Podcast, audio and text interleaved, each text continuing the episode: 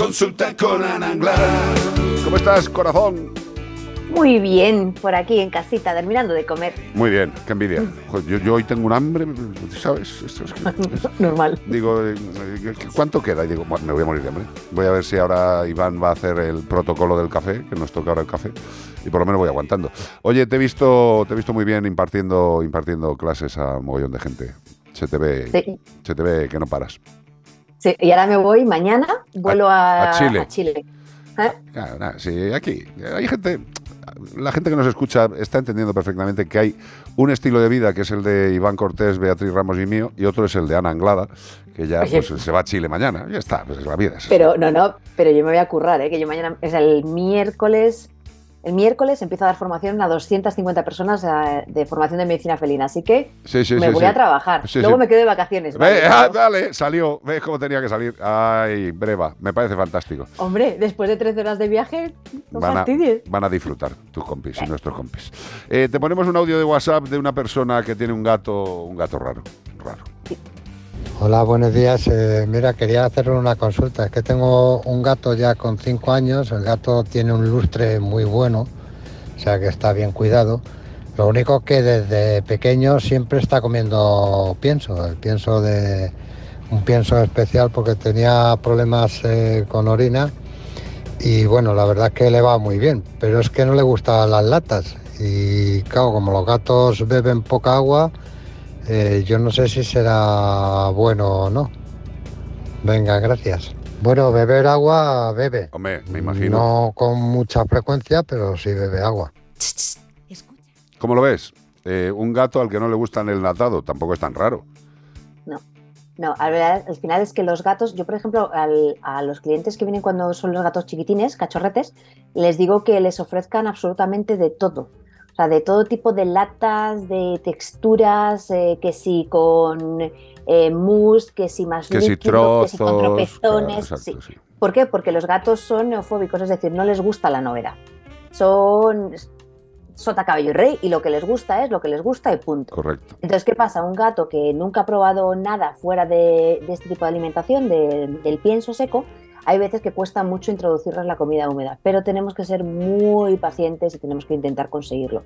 Porque lo que comenta el, oyente, al final, este gato, sí, hombre, beber, bebé, porque tontos no son, pero el problema es que eh, son animales que no están, entre comillas, diseñados para, sentir sed, porque ellos eh, vienen de, todos sabemos que vienen del gato del desierto, y entonces estos gatos pues comen, eh, no beben agua como tal, sino que captan el agua de las presas.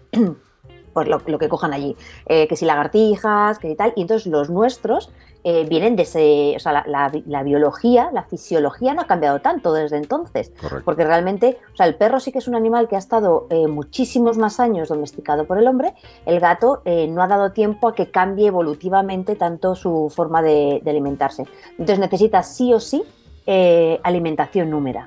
sí que es verdad que cuando ya tengan mucho tiempo comiendo pienso, hay que hacer un poquito de estrategias para que empiecen a comer pienso, ¿no? O sea, perdona, empiecen a comer comida húmeda. Eso es. Entonces, cosas que podemos hacer. Eh, pues eh, incluso yo he llegado a, hacer en casos el propio pienso, o sea, porque se quedan, se quedan como enganchados al sabor del pienso. Eh, pasarlo por una mini pimer o por una, algo que lo bata muy muy finito y entonces espolvorear por encima de la, de la comida húmeda eh, de un poquitín nada más el, el pienso. ¿Por qué? Porque les da el sabor. Sí que es verdad que la textura va a cambiar completamente, pero por lo menos ya reconocen algo del sabor y pueden llegar a, ello, a, que, le, a que por lo menos probarlo. ¿Vale? Que es que hay muchos que es que ni siquiera lo prueban, se acercan a la lata. Eh, eh, Ana, eh, hay casos en los que se podría, pues, bueno, se comenta, lo que pasa es que la palabra no mola, pero es que hay gatos que, podrían casi considerarse adictos a una marca o a un tipo de alimento. O sea, que es que, es que sacarles de ahí es como llevarlos a Proyecto Gato. O sea, que, no sabes qué tienes que hacer ya. Sí, por eso digo que precisamente en estos casos que son tan adictos a esta comida, se espolvorea un poquito y se intenta. Sí que es verdad que muchas veces lo que intentamos es, eh, para hacer una, intentar meter una alimentación húmeda, yo soy muy fan de dejar la comida siempre puesta, un poquito por la mañana de latita, un poquito por la noche de latita, o si comen húmeda todo el día, fenómeno. Pero dejarles a lo mejor a estos animales que están más enganchados al pienso, dejarles un ratito sin comer, es decir, retirarles la comida, que tengan hambre y cuando vayan a comer, pues vamos a ver si intentando darle la lata de comida húmeda, pues espolvoreadas además, con encima del de el, polvito del pienso, empiezan a arrancar a comer esta, esta lata húmeda. Porque claro, si tienen el pienso puesto, es, eh, van a tirar al pienso, o sea, ellos prefieren, o sea, van a su preferencia, que es el pienso, que es lo que conozco, es lo que me gusta, o me como esto otro. La lata esta que me has puesto, no sé muy bien qué demonios es, pero es que no me pienso ni acercar. ¿no? Entonces hay que intentar jugar estas estrategias para, hacerlo. Y luego, sí que es verdad. una cosa, Ana, y luego que la gente tiene que tener claro que el individuo es el individuo y que cada individuo es distinto al otro individuo. O sea, los que tenemos más de un gato en casa, su forma de interés por el alimento seco, por el húmedo, si son más ansiosos, menos ansiosos, joder, que tenemos cinco y cada uno es distinto. ¿sabes? que es normal, que la gente también tiene que, que tener siempre presente, y los veterinarios lo tenemos, la individualidad que sí que es un gato, pero es un gato concreto, es el gato de, de esa familia. Sí, Sí, sí que es verdad que eh, a cada uno les pueden gustar una, cosa y, hay veces que tenemos que ir probando diferentes latas, pues irnos a la tienda, que no pedirlo por internet porque te vienen 24 latas de la misma y como no le guste te las tienes que comer tú. No, pero, sí que vas a... haces una fiesta con la familia y lo untas, le echas un pizquín de sal y eso cuela, ¿eh? Vamos ahí. ¿Cuántos veterinarios no habremos comido latita? Perdona, en, fiestas. Recuerdo que una de las anécdotas de Paquirrín es que un día se, hizo una tostada sin saberlo de la decía, ¿de qué es esto? Porque la cogió las latitas de, fíjate lo que, lo que Claro, pero es que igual, igual Paquirrín se acostó raro, ¿sabes? Llámame loco, ¿eh? No, tiempo, pero, igual se acostó raro. Se hizo un bocadillo sí, de... Sí, pero, pero, que, pero que hay veterinarios que han hecho fiestas y han puesto a sus compañeros veterinarios... Mmm, montaditos de tapa. Perdóname, yo no voy a decir marcas, pero eh, un servidor en una fiesta, un pate muy, muy energético, que claro, evidentemente como es para gatos y perros no tiene sal, pero el alimento en sí mismo es brutal. Tú le echas unas lajitas de sal gorda de esta buena, marina, encima de cada una Exacto, le echas y, vamos, la gente flipaba y dice, pero ¿esto qué es? ¿Qué cosa más rica? Digo, me lo han traído un sitio Yo he visto latas de gato que tienen mejor pinta, o sea, mejor pinta que el menú que nos sirven aquí abajo. ¿A que sí, Zamorano?